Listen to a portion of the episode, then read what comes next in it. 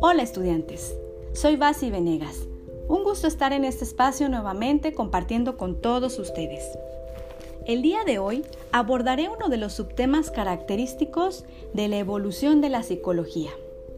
Hoy hablaré de los postulados del desarrollo humano esos que implementaban para dar explicación a las actividades psíquicas, formas de visualización que se practicaban entre los siglos V y IV, como la orientación naturalista, la orientación biológica, la orientación matemática, ecléctica y humanista. Cada una de ellas tenía sus representantes, grandes filósofos que destacaron por sus corrientes de pensamiento. A continuación, te haré una breve reseña de cada orientación, dejando en claro quiénes eran los representantes y cuál era su propósito. Iniciemos. Orientación naturalista. Sus principales representantes fueron Tales de Mileto, quien es considerado el primer filósofo griego. También Anaxímenes, Heráclito y Demócrito. En esta orientación, la explicación de las cosas se debía a los elementos naturales, el agua, el aire, la tierra y el fuego. Las personas creían que la vida y la materia estaban íntimamente vinculadas. La visión y las explicaciones de esta orientación han favorecido el desarrollo de las investigaciones de la naturaleza a lo largo de los siglos. Ahora bien, orientación biológica.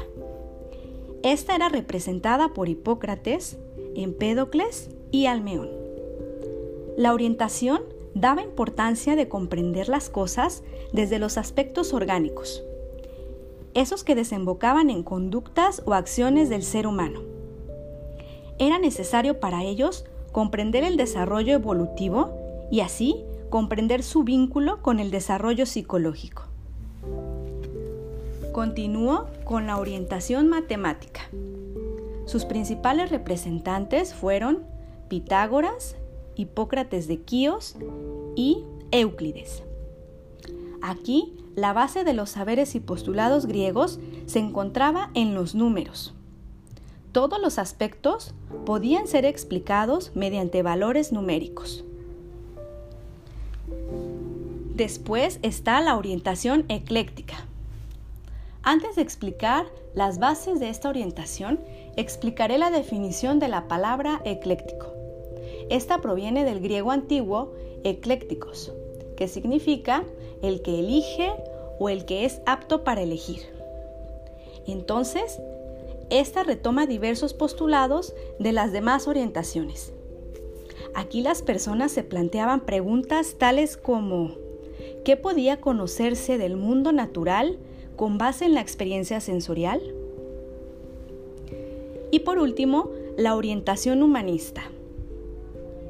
Esta fue representada por Anaxágoras y Sócrates. Aquí la humanidad o el ser humano en concreto era el epicentro del sistema. Planteaba la distinción del ser humano de las demás criaturas vivas a partir de la razón, el lenguaje y la introspección que significa tener una mirada interior que se dirige a los propios actos o estados de ánimo. Después, durante el tiempo, en el Renacimiento, el humanismo empezó a tener importancia política alrededor del siglo XVIII, tema que después estaremos abordando en las siguientes semanas.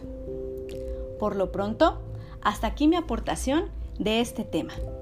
No te pierdas el próximo episodio. Agradezco tu atención. Hasta pronto.